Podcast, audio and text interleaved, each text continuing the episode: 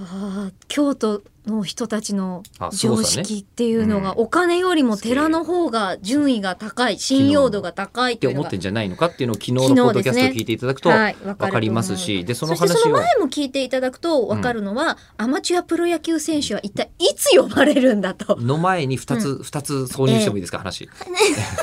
呼ばれないんだいやだから10月のどっかで名前だけ言われて短めに終わらせるよ分かった頑張る信じるよさっきのその京都の話を、うん京都出身のヨーロッパ企画の上田誠君、んあはい演出の、うんえー上田君にしたら、うんえーあの上田君のうちは、えー創業から150年とか経っているっもう老え舗ですね、て言ったら「いや全然」って言われた和菓子屋さんらしいんですけども本当になんだ本当に全然らしい京都では、マジどうでもいいレベルらしい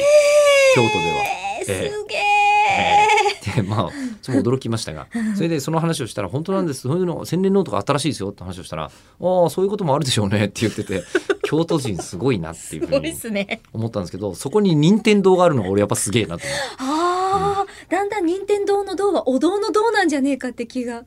でもちょっとあるかもね。えうんお寺に寄り添っていこうとした感がだってもし我々が外国から来たゲームファンの観光客だったとして、うん任天堂ってうん参拝したいよねうん、若干だっねて天から何かを任されてんすよ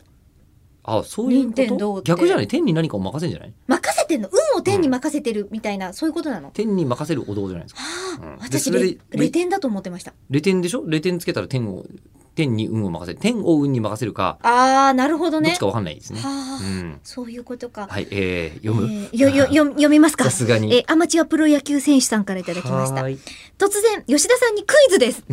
ごめ 繋がっんてんすよごめんね こんなに長くかかってそんなことまでしてくれていちょたんっ でとす、ね、あのヨーロッパ企画さんとかもろもろつながってるんですよクイズって、はいクイズ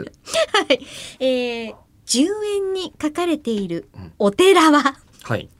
平等院法王堂ですがうんうんそのお寺の中央の扉をよく見てください、うん閉じたり閉まったりしているのがわかりますか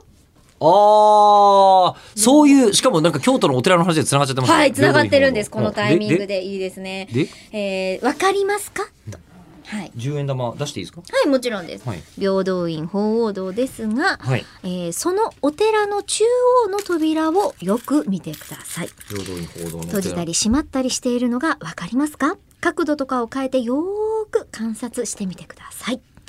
うんだとしてうんわかりますかといでうクイズなのこれクイズですなんでクイズなの